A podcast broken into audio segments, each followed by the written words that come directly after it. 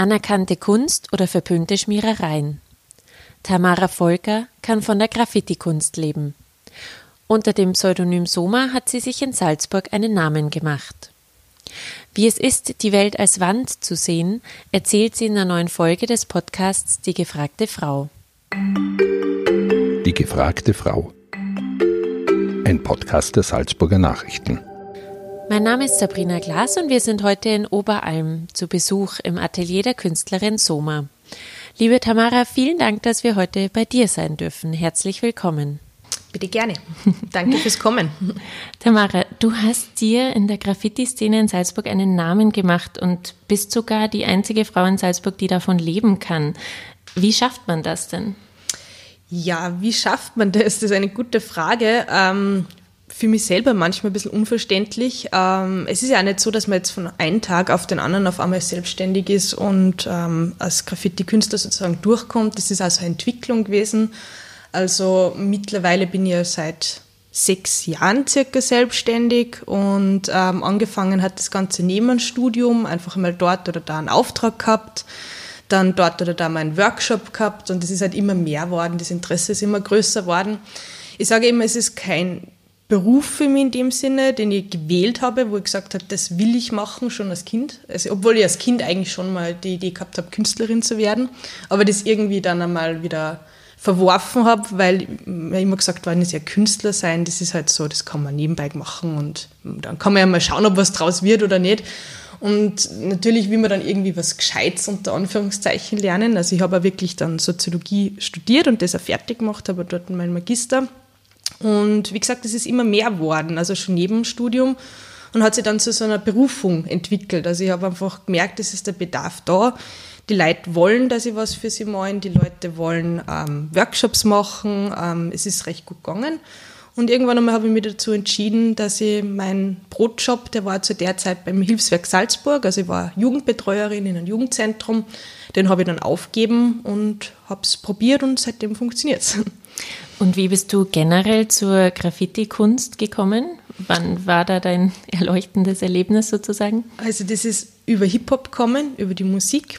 Ähm, Graffiti gehört ja zur Hip-Hop-Kultur dazu und äh, habe mich eigentlich mit 14 damals schon sehr fasziniert, das Ganze. Damals habe ich noch in Zell am See gewohnt, nur in Pinzgau am Land, wo natürlich jetzt die urbane Kultur eher gering gehalten ist und eher klein und deshalb war es vielleicht gerade deshalb war es vielleicht für mich so spannend und habe mich dann darüber informiert und habe halt Hip-Hop gehört und habe mir natürlich auch mit Leuten zusammen dann, die was das gleiche Interesse haben.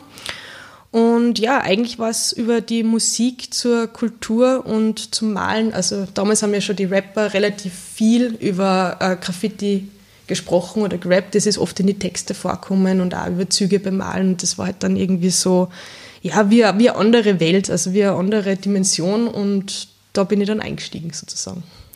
Was hörst du denn heute gerne für Musik? Ist das immer noch der Hip-Hop? Ja, vorrangig schon, aber ich bin dann natürlich auch ein wenig offener geworden. Also ich höre eigentlich alles Mögliche, was mir gefällt. Das kann jetzt einmal ähm, Elektroswing sein, das kann jetzt einmal der Dubstep sein oder alles, was halt gerade so. Manchmal auch irgendwelche Sachen, wo du sagst, da läuft FM4 nebenbei und das gefällt dann. Also ganz unterschiedlich, aber trotzdem komme ich eigentlich von der Hip-Hop-Kultur und ich kann mich mit dem nach wie vor am meisten identifizieren. Graffiti hat ja auch immer irgendwie was Wildes und Verbotenes. Wie ist es denn jetzt, wenn du das hauptberuflich machst und Geld dafür bekommst? Ist es für dich noch immer dasselbe? Ähm, ja, also jein, auf der einen Seite ja und auf der anderen Seite nein. ähm, natürlich ist es jetzt nicht mehr so, dass man irgendwie davonlaufen muss oder sie ähm, fürchten muss, ähm, was ist, wenn man da dabei wer entdeckt, weil man steht ja ganz legal an der Wand und man kriegt ja Geld dafür. Man muss aber auch gleich vielleicht einmal dazu sagen, dass es ja eine Zwischenstufe von diesen zwei Dingen gibt und das wären die sogenannten Hall of Fames, also die legalen Flächen. Die gibt's ja in Salzburg, die gibt's auch in Hallein mittlerweile und sogar in Zell am See also in, eigentlich in viele größeren Städten. A Hall of Fame ist nichts anderes als eine Wand, die was von der Gemeinde oder von der Stadt ähm, freigegeben wurde. Also früher war das immer so ein ganz großes Highlight, wenn man eben aus Pinzgau nur nach Salzburg gefahren ist, weil es halt da sowas gegeben hat. Dann ist man halt nach Salzburg gezogen und ähm, irgendwann einmal war das halt normal, dass es wirklich Wände gibt, wo man halt als hobbymäßiger Sprüher hingehen kann und ähm, sie das sozusagen verwirklichen kann. Und so ist man ja dann auch wirklich erst besser worden. Also man muss schon sagen, wenn man jetzt in der Nacht unter Zeitdruck meint, im Finstern, dann kommen natürlich schon andere Sachen raus, als wie wenn man da ewig lang an, bei Tageslicht an einer Wand steht und dann wirklich jedes feinste Detail ausarbeiten kann. Ähm, die Idee oder ich sage einmal, der Geburt, die Geburt jetzt von Graffiti ist natürlich auf der Straße, aber es hat ja damals schon ähm, in New York, also wo Graffiti ursprünglich herkommt, hat es ja auch schon Sprüher gegeben, die von, also von Galeristen angefragt worden sind, wie schaut es denn aus, ähm, willst du nicht einmal ausstellen, kannst du nicht das, was du auf Züge malst, vielleicht auf, auf Leinwände bringen? Und ähm, die Idee, sich zu bereichern mit Hip-Hop oder Graffiti jetzt im Speziellen, ist ja nichts Verwerfliches. Also es war ja immer schon mal dieser Grundgedanke, also damals halt für die Leute, die was aus Bronx und Brooklyn, Harlem und ähm, diesen Geburtsstätten sozusagen von Hip-Hop kommen, war ja auch der Grundgedanke, dass man sie mit Hip-Hop sozusagen ähm, weiterentwickeln will und vielleicht da irgendwo in dem Sinne ein bisschen bereichern, dass es dann besser geht. Also ich bin jetzt natürlich oder habe das Glück, dass ich jetzt nicht aus ärmlichen Verhältnissen komme, aber das jetzt als Beruf zu sehen, ist ja trotzdem nichts Verwerfliches und ist nicht schlimm und ähm, gibt mittlerweile sehr, sehr viele Auftragskünstler, also vielleicht jetzt nicht gerade bei uns in Salzburg, aber wenn man so rund um die Welt sozusagen schaut und man sieht es ja dann auch über Instagram und über die sozialen Medien, dass es durchaus Künstler gibt, die was davon leben können, rund um die Welt. Ähm, Jetzt hast du gerade diese Wall, Hall of Fames angesprochen. Mhm. Wo sind die denn in Salzburg? Mm, ja, die sind ein bisschen verteilt. Also eine der größten und längsten, die ist dabei in Lehn bei der Staustufe, ähm, nach dem Lehner Pack. Dann gibt es eine relativ neue, die wird aber richtig freigegeben, glaube ich, erst, was ich weiß, in einem Monat. Die ist da auch in Lehn beim Bewohnerservice und geht praktisch entlang der der ÖBB-Strecke, der ÖBB-Trasse. Also das ist so ähm, eine Betonwand, eine relativ lange, die war schon illegal bemalt. Das ist ja oft so die Idee, dass man Wände freigibt, um illegale Bemalungen sozusagen zu stoppen oder ähm, zu reduzieren. Also ganz aufhören wird natürlich illegales Graffiti nie, das ist ein, ein Fakt. Ähm, und sonst gibt es ja nur einige kleinere Wände, aber man kann sich da ganz gut informieren auf der Homepage von der Stadt Salzburg vom Jugendbüro. Also das Jugendbüro, das managt sozusagen diese Wände und schaut halt immer wieder, dass welche freigegeben werden. Und ja, also da sonst einfach reinschauen, wenn einen das interessiert, wo die anderen sind. Und hält man sich als Graffiti-Künstler immer an diese Vorschriften oder reizen nicht irgendwie auch nach wie vor die illegalen Orte? Mm, ja, also ich kann mir denken, für es kommt wahrscheinlich auf die Person drauf an. Also ich muss ganz ehrlich sagen, mir reizt es jetzt gar nicht mehr so extrem, weil für mich jetzt einfach dieser Kunstaspekt mittlerweile überwiegt. Natürlich denkt man sich manchmal, hey, das war eine ganz eine coole Wand, da wird gut was raufpassen.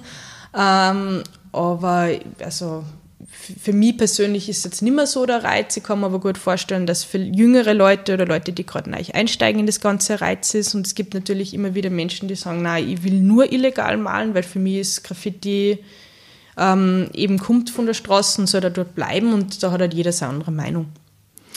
Wie ist denn überhaupt das Verhältnis zu dieser traditionelleren Kunstszene. Wie wird man denn da als Graffiti-Künstler wahrgenommen? Ist man da irgendwie auf einer Stufe oder wie kann man sich das vorstellen? Ja, das ist unterschiedlich, würde ich sagen. Also ich habe ein bisschen das Glück gehabt, dass mich schon vor ein paar Jahren die Kunsthilfe Salzburg unterstützt hat. Und die Kunsthilfe Salzburg unterstützt sowohl, sage ich mal, alternative Künstler, die was vielleicht aus dem Hip-Hop-Bereich stammen, also auch, da sind da zum Beispiel Poetry Slammer oder Breakdancer dabei. Ähm, sowohl auch wie jetzt ganz, ähm, also ich sage jetzt einmal Künstler aus einem eher konservativen Genre, wie jetzt irgendwelche ähm, traditionellen Sänger oder ähm, Maler oder Bildhauer oder was auch immer. Und so hat man natürlich dann schon auch Berührungen mit Künstlern aus anderen Szenen oder als, als normaleren Szenen sozusagen jetzt unter Anführungszeichen und auch durch Künstleraustausche, also die haben dann auch Künstleraustausche organisiert, da war ja einmal in Bonn und einmal in Jerewan in Armenien. Ähm, war das auch ganz spannend. Also man malt dann zusammen mit denen in einem Atelier, dann sieht man auch, wie arbeiten die, wie arbeiten wir. Und letztendlich bin ich für mich draufgekommen, da ist gar nicht so viel Unterschied. Ähm, da gibt es genauso Konkurrenzdenken zwischen denen, also ist genauso wie zwischen die Graffiti-Sprüher, aber man dachte, ja, Sprüher sind vielleicht dann nur ein bisschen krasser, was das Ganze angeht. Aber natürlich ist auch zwischen ähm, Ölmalern zum Beispiel oder Aquarellmalern jetzt, blöd gesagt, der Konkurrenzdenken. Und auch die haben es auf eine gewisse Art und Weise schwer. Also für mich persönlich bin ich draufgekommen, dass man eigentlich in der Graffiti-Szene sogar einen gewissen Vorteil hat, wenn man sie damit ähm, selbstständig macht. Einfach aus dem Grund, ähm, die Sprühdose ermöglicht dann relativ schnell relativ große Flächen zu gestalten und auch auf eine gewisse eindrucksvolle Weise, sage ich jetzt einmal. Also es ist, die Farbbrillanz ist sehr hoch, die Deckkraft ist sehr hoch. Wenn du jetzt einen Maler hinstellen würdest, der was das klassisch mit einem Pinsel malt, der wird viel, viel länger brauchen. Dementsprechend wird das Werk viel, viel mehr kosten.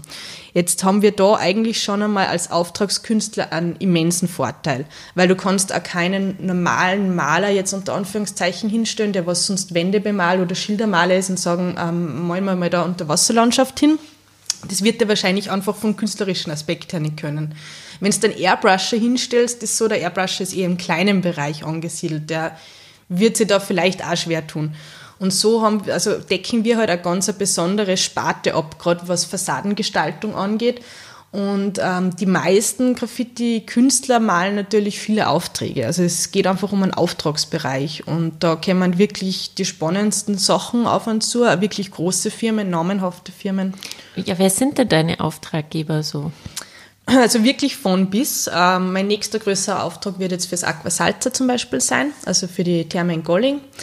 Ich habe aber auch letztes Jahr ein Chemiewerk in Bayern dabei gehabt als Auftraggeber. Ich habe äh, relativ viele Hotels, Restaurants, also viel aus dem Gastrobereich. Ob das jetzt irgendwelche Wellness-Hotels sind, ähm, im Fünf-Sterne-Bereich, in Leogang drinnen, habe ich zum Beispiel für die Forsthofalm was gemeint ähm, oder auch, sage ich mal, Jugendhotels wie das Joho in Salzburg, also die was praktisch eher auf einer günstigen Schiene sind, ist das eigentlich, ja, das ist ganz unterschiedlich. Also aus den verschiedensten ähm, Sparten kämen da die Leute davon zu. Aber manchmal ganz spannend. Es gibt da Softwarefirmen sogar schon, die was ich bei mir gemeldet habe. Ich habe für Eurofunk Kappacher habe ich äh, Seminarräume gestaltet, für Seminarhotel habe ich Räume gestaltet. Ähm, auch die Stadt Salzburg selber also die Stadt Salzburg selber hat dann wirklich gesagt, okay, es gibt die oder jene ähm, Unterführung, die ist illegal bemalt, die würden wir gern streichen und dann einmal gescheit legal gestalten lassen von Graffiti-Sprühern. Habe da auch schon mit anderen Künstlern zusammengearbeitet. Habe auch für die Stadt Salzburg einen Kindergarten und zwar Seniorenheime gestaltet. Ähm, und was auch eigentlich der größte Auftrag war jetzt letztes Jahr, ähm, in Schwarzach St. Veit ist eine neue Kinderreha-Klinik gebaut worden und die habe ich, also der Leuwaldhof, und da habe ich komplett alle Gänge durchgestaltet. Ja, also ganz spannend, unterschiedlichst. Und natürlich auch Privatpersonen. Zwischendrin wieder die was sagen, da Kinderzimmer oder Wohnzimmer oder was auch immer.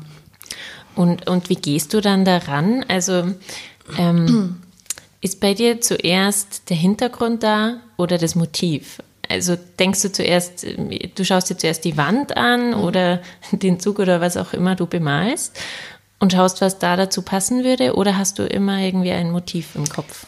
Naja, es ist so, die Leute fragen an und sagen, ja, wie schaut es aus, würdest du das gerne machen? Und komme vorbei.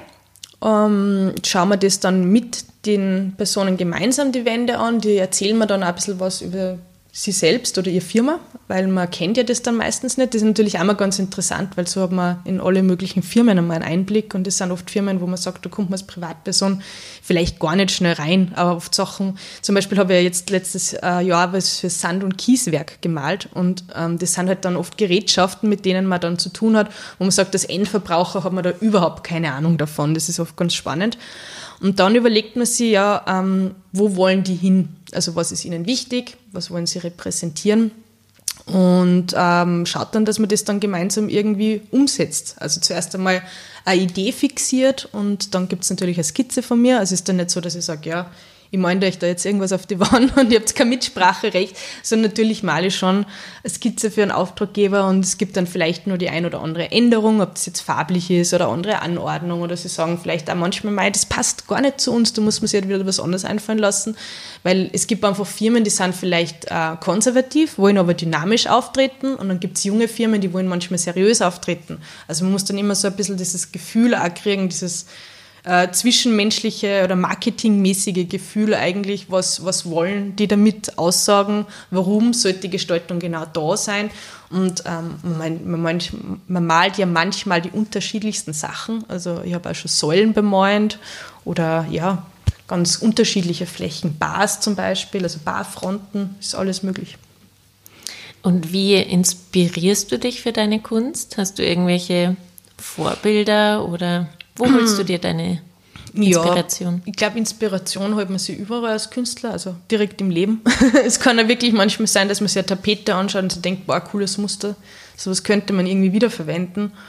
Ähm, natürlich haben wir auch, sage jetzt mal, unterschiedliche Sprüher oder ähm, andere Künstler vielleicht. Also ich folge teilweise Aquarellmalern, weil mal gerade eine Sachen taugen oder ich einfach davon ähm, auf Instagram. Auf Instagram, genau. Oder weil mir das jetzt gerade irgendwie beeindruckt, wie die malen oder wie extrem realistisch die Sachen umsetzen können mit Aquarellfarben.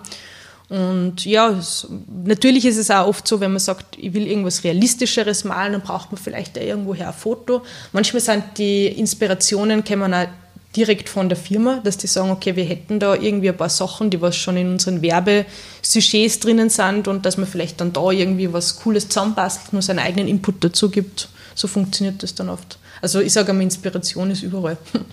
Stimmt. Was bedeutet eigentlich dein Künstlername Soma? Ähm, ja, das werde ich oft gefragt. äh, traurigerweise eigentlich nichts, ähm, weil es eigentlich wirklich so ist, dass bei Writern, also bei Graffiti-Sprühern, ähm, der Name einfach nur eine coole Buchstabenkombination ist. Also es hat schon so gegeben, dass früher, ähm, also gerade bei den amerikanischen Künstlern, es so war, ähm, dass die diesen Namen verleiht kriegen, kriegt haben und dass das dann irgendwie vielleicht ein bisschen zum Charakter passt oder zum Aussehen oder zu sonst irgendwas. Aber ähm, bei den meisten ist es wirklich so, dass es einfach eine coole Buchstabenkombination ist. Und ich habe das jetzt ungefähr seitdem ich 14 bin, den Namen, und habe mir dann einfach irgendwas überlegt, was, was gut passt. Und ähm, bin dann irgendwie auf S, O, M und A gekommen. Und es soll ja auch nicht zu lang sein, auch nicht zu kurz, weil wenn es zu lang wird, dann wäre das ein ewig langes Graffiti. Das geht natürlich auch nicht. Es hört sich ein bisschen weiblich an, noch mit einem A hinten dran, das hat mir eigentlich auch ganz gut gefallen. Und ähm, bin dann später drauf gekommen, dass Soma im Altgriechischen für Körper steht, also so wie psychosomatisch steht ja das Wort Soma für Körper. Und das hat mir dann ganz gut gefallen, weil ja eigentlich jedes Graffiti wie ein eigenständiger Körper ist. Und ähm, weiters ist es auch erwähnt, also Soma ist auch im Buch The Brave New World von Aldous Huxley so eine weltumspannende Droge, die alles beherrscht. Und eigentlich will ja jeder Graffiti-Künstler auf der ganzen Welt am besten bekannt werden. Und das war dann irgendwie auch ganz eine coole Idee, weil man dachte, ja, den Namen halte ich mir jetzt. Und das war dann eigentlich für, für mich mehr im Nachhinein eine Interpretation, wie man es auslegen könnte. Mittlerweile habe ich ihn auch tätowiert, also werden ihn nicht mehr ablegen. Wo hast du ihn tätowiert? Am Rücken. Am Rücken. ähm, viele Menschen haben ja irgendwie immer Vorurteile der Graffiti-Kunst gegenüber. Für viele ist es irgendwie eine Schmiererei, mhm. für manche keine Kunst. Wie siehst du das? Ist Graffiti immer Kunst? Ähm, nein, ich sehe das selber auch so, dass es ähm, sehr wohl Leute gibt, die was mit der Sprühdose irgendeinen Scheiß machen. Aber das wäre jetzt irgendwie, ich glaube, dass das teilweise, wie sie das sagen, immer ein bisschen vereinfacht ist, weil ich kann ja jetzt auch nicht bei einem Künstler, der was zum Beispiel mit Pinselmalen sagen, gefällt dir alles, was wer mit einem Pinsel meint. Das ist, da ist ja auch viel Schatz dabei auf gut Deutsch. Und ähm, andersrum muss ich ehrlich sagen, mittlerweile ist das gar nicht mehr so unangesehen, gar nicht. Also ich kriege sehr wohl, äh, also auch wenn du jetzt zum Beispiel draußen irgendwo malst oder du meinst zum Beispiel in einem Hotel oder es kommen irgendwelche Leute vorbei und sehen das, dann ist das eigentlich ganz selten so, dass dann irgendwer sagt, was ist denn das für Scheiß? Also das ist mir eigentlich so gut wie noch nie passiert. Ähm, es ganz, also es ist wirklich so gut wie nie, dass sie irgendwer aufregt oder irgendwer glaubt, das ist illegal. Ähm, das ist mir bis jetzt erst ein, zweimal passiert, also dass da irgendwer von der Weiden gesehen hat, oder sprüht wäre und dann die Polizei gerufen hat und dann ist das eh aufklärt worden, dass das alles ein Auftrag ist. Ähm, ich würde sagen, dass eigentlich die Toleranz gegen Graffiti oder wie das angesehen ist in der Gesellschaft, das geht eigentlich sehr nach oben. Also ich habe da nicht so das Problem damit. Vielleicht ist es auch, weil ich eine Frau bin, das muss man auch sagen, dass man da vielleicht wirklich dann einen Vorteil einmal hat, ausnahmsweise als Frau, weil sich die Leute denken, na, Frau, die kann das, die, die wird sich das sicher nicht trauen, dass die das da jetzt illegal macht oder vielleicht gehen wir ein bisschen offener hin, fürchtet sie nicht so viel vor einer Frau wie jetzt vor dem bösen männlichen Graffiti-Sprüher, so in der Art. Könnte natürlich auch sein, aber ich stoße auf sehr wenig äh, Widerstand. Wie siehst du denn ganz generell so diesen Unterschied Männer, Frauen in der Graffiti-Szene? Ursprünglich, hast du ja auch schon gesagt, mhm. kommt es aus der Hip-Hop-Kultur, mhm. was ja eher männerdominiert war. Richtig. Wie ist es heutzutage? Wie geht es dir da als Frau in dieser Szene? Mm, ja, also ich habe jetzt eigentlich da wenig bis gar kein Problem damit, muss ich sagen. Habe ich aber auch nie gehabt, weil ich eigentlich immer schon eher die Frau war, die was auch mit vielen Männern umgibt und viele männliche Freunde hat. Also von dem her sieht man sich dann gleich mal auf, auf einer Ebene sozusagen und nicht so eine, eine girly Band Frau war, die was halt immer so dieses, ich, ich, muss unter mich bleiben. Also es war, war nie mein, mein Ding. Und ähm, man ist da ja ein bisschen als Frau für sich selbst verantwortlich. Also umso mehr, dass man sich in eine Sonderrolle stellt, umso besonderer wird es dann auch sozusagen. Und wenn man einfach macht, dann, ja, dann sehen die Leute eh die Ergebnisse oder einen Erfolg. Und ich habe manchmal auch so das Gefühl, vielleicht fürchtet man sich mehr von mir so, oh mein Gott, das ist jetzt die Frau, die kommt da und nimmt uns was weg oder sonst was. E eher so vielleicht manchmal in die Richtung, dass die Leute sogar ein bisschen Angst haben vor mir als Frau. Aber ja, das ist dann auch jeden seine Entscheidung und ich sage mal richtig Probleme in dem Sinne, also dass ich jetzt so diskriminiert werde, weil ich Frau bin, das hätte ich jetzt nicht gehabt und äh, ich sage mal, ich bin auch so ein Mensch, was der, wenn man wer blöd kommt irgendwie, auch verbal, dann komme ich auch wie ein blöd zurück. Also so wie es in Wahrheit einschreit, so schreit es zurück. Mhm. An, an welchen ungewöhnlichen Orten hast du denn schon gesprayt? Also letztes Jahr war ein ziemlich ungewöhnlicher Ort dabei. Ähm, das war vom Auftrag her sehr spannend von den Sicherheitsauflagen, weil das war eine Chemiefabrik, also ein Chemiewerk. Das ist in, äh, für Clarianta wieder was gemacht, für eine Chemiefirma. Die kennt man so als Endverbraucher jetzt nicht, aber die machen alles Mögliche von äh, Bremsenflüssigkeiten über Flugzeug, Flugzeugsenteisungsmittel bis hin zu irgendwelche Sachen, die was dann in, ins Spülmittel kommen oder in Haarshampoo. Und das war relativ eine große Wand, die habe ich auch mit einem sogenannten Steiger, also mit so einem Malerkran praktisch bemalen müssen, den ich eigentlich selber fahren könnte, aber das habe ich nicht dürfen, weil das eben am Werksgelände war und da haben wir voll die krassen Auflagen. Ich habe dann auch sogar einen Test machen müssen, damit ich dort am Werksgelände arbeiten darf, also einen Sicherheitstest. Du musstest wahrscheinlich schwindelfrei sein? Ja, schwindelfrei bin ich, also das geht so halbwegs. Ich arbeite ja öfters auf, auf höheren Höhen sozusagen, also auch Hebebühnen und, und Leiter ist eigentlich ja oft involviert bei uns sozusagen. Und ansonsten haben wir ja auch immer wieder mal spannende Orte, wie zum Beispiel letztes Jahr war ein Auftrag in La Chapelle dabei. Das ist in Frankreich, in die französischen Alpen an der Grenze zu der Schweiz. Habe für die komplett eine Garage bemalt. Die haben äh, von mir ebenfalls andere Garage gesehen, die ich für ein Hotel in Kaprun bemalt habe. Und so sind sie dann auf mich gekommen und haben gesagt, hey cool, wir hätten das bei uns in La Chapelle auch gern, aber ich da nicht hinfahren kann. Und das ist natürlich auch irgendwie ganz witzig, wenn man da mit seinen Sprühdosen die französischen Alpen fährt, wo wirklich, also da war in der Zeit nichts offen. Das war Anfang Dezember. Da ist mir, ist mir vorgekommen, ich bin ganz alleine in dem ganzen Tal ungefähr. Es war ganz spannend, ja. Wenn du dir jetzt einen Ort aussuchen könntest, egal wo, könntest bes besprühen, was du magst. Mhm. Was würdest du dir aussuchen? Boah, das ist eine schwere Frage. Also was ich mir letztens mal gedacht habe, was wirklich irgendwie mal cool wäre, wäre ein Flugzeug besprühen. ja, weil sicher mal Züge sind cool zum, also Zug ist natürlich für einen Sprüher immer klasse, weil der Zug, der fährt, fährt herum und ist ja dann auch sichtbar. Aber ein Flugzeugauftrag für ein Flugzeug oder ähm, ja, einfach mal ein Flugzeug besprühen wäre einfach schon cool. Und das war dann ja wurscht wo, weil das fliegt ja dann sowieso um die Welt. Das ist doch ein schönes Schlusswort.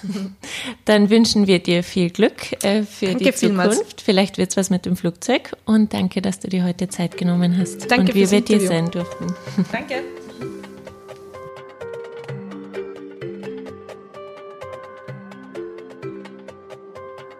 Das war ein Podcast der Salzburger Nachrichten. Redaktion Katharina Mayer und Sabrina Klaas. Wenn Sie mehr wissen wollen, finden Sie uns im Internet unter www.sn.at.